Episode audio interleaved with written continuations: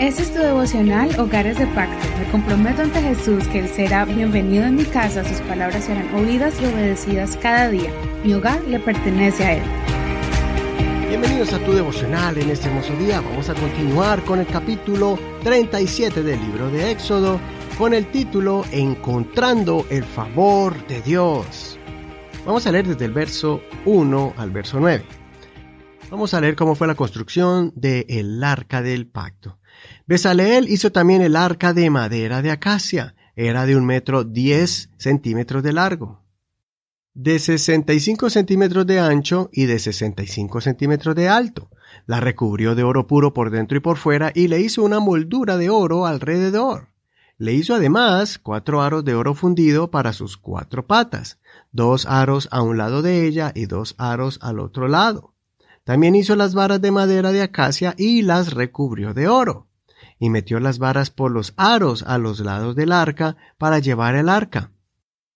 Hizo también el propiciatorio de oro puro.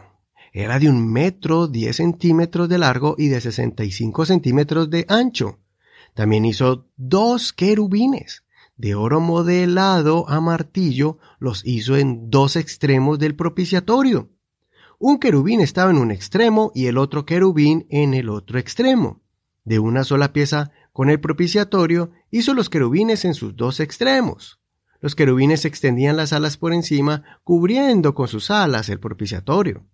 Sus caras estaban una frente a otra, las caras de los querubines estaban mirando hacia el propiciatorio. Hasta aquí la lectura de hoy. No olvide leer todo el capítulo completo. Los elementos que describe este capítulo son uno de los más sagrados en la adoración del Señor. Son elementos que están en el lugar santo y en el lugar santísimo, que es el lugar donde la gloria de Dios descendía para escuchar las oraciones de los sacerdotes y así perdonar al pueblo, y también recibir las ofrendas voluntarias en señal de adoración al Señor. Y el día de hoy quiero que nos enfoquemos en la importancia del propiciatorio. El propiciatorio era la tapa que cubría el arca del pacto. El arca era hecha de madera y cubierta de oro, pero el propiciatorio era de oro puro. Estaba adornada con dos querubines que juntaban sus alas y sus cabezas miraban hacia abajo. Este era el lugar donde la nube de la presencia de Dios reposaba mientras hablaba Moisés o el sumo sacerdote con Dios. Propiciatorio significa hacer favorable algo. En pocas palabras, era el lugar donde el pueblo hallaba favor y gracia delante de Dios por medio de la intercesión del sacerdote. Este era el propósito principal de todos los rituales, sacrificios y ofrendas traídas al Señor. De nada servía todo esto si el pueblo no hallaba gracia delante de Dios. Los dos querubines simbolizan la autoridad de los seres celestiales. En Génesis vimos que Dios puso querubines en el Edén para proteger el árbol de la vida cuando Adán y Eva pecaron y fueron expulsados del jardín del Edén. Ahora los vemos aquí, eh, querubines representados en el propiciatorio, siendo este el único lugar donde un ser humano podía acercarse a Dios después de pasar un riguroso proceso de purificación y santificación.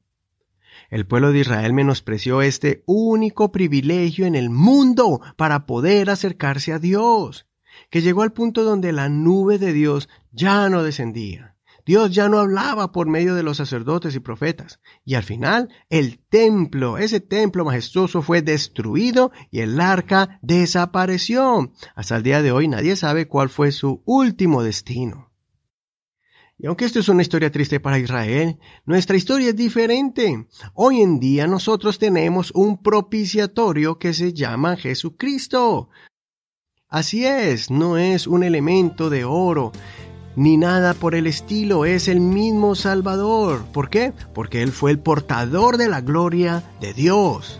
Y es por medio de Él que hallamos gracia ante Dios, pues Jesucristo es la misma imagen del Dios invisible.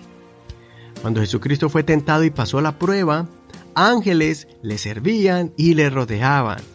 Por eso cuando Cristo murió, esa división de separación se rompió y ahora todos podemos entrar a la presencia de Dios, donde los ángeles continuamente están adorando al Señor y así podemos hallar gracia ante el Todopoderoso. Tú y yo podemos acercarnos sin temor ante el Señor y recibir su favor. Podemos adorarle con libertad sin temer ser destruidos por su presencia santa, pues somos santificados por medio de su sangre preciosa su nombre sobre nosotros y su Santo Espíritu que nos rodea y llena nuestros corazones. No te sientas excluido ni indigno. Si te sientes así, ya sabes ahora dónde recibir el favor de Dios. Acércate a Él y dile como dijo el publicano.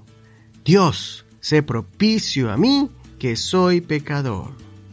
De seguro sentirás su perdón y un gozo indescriptible en tu alma. Soy tu hermano y amigo Eduardo Rodríguez. Que el Señor escuche tu oración y te inunde de su gracia y favor. Muchas gracias por tu apoyo y por tus oraciones a este ministerio. El Señor te bendiga en este hermoso día. Mañana seguimos con el siguiente capítulo.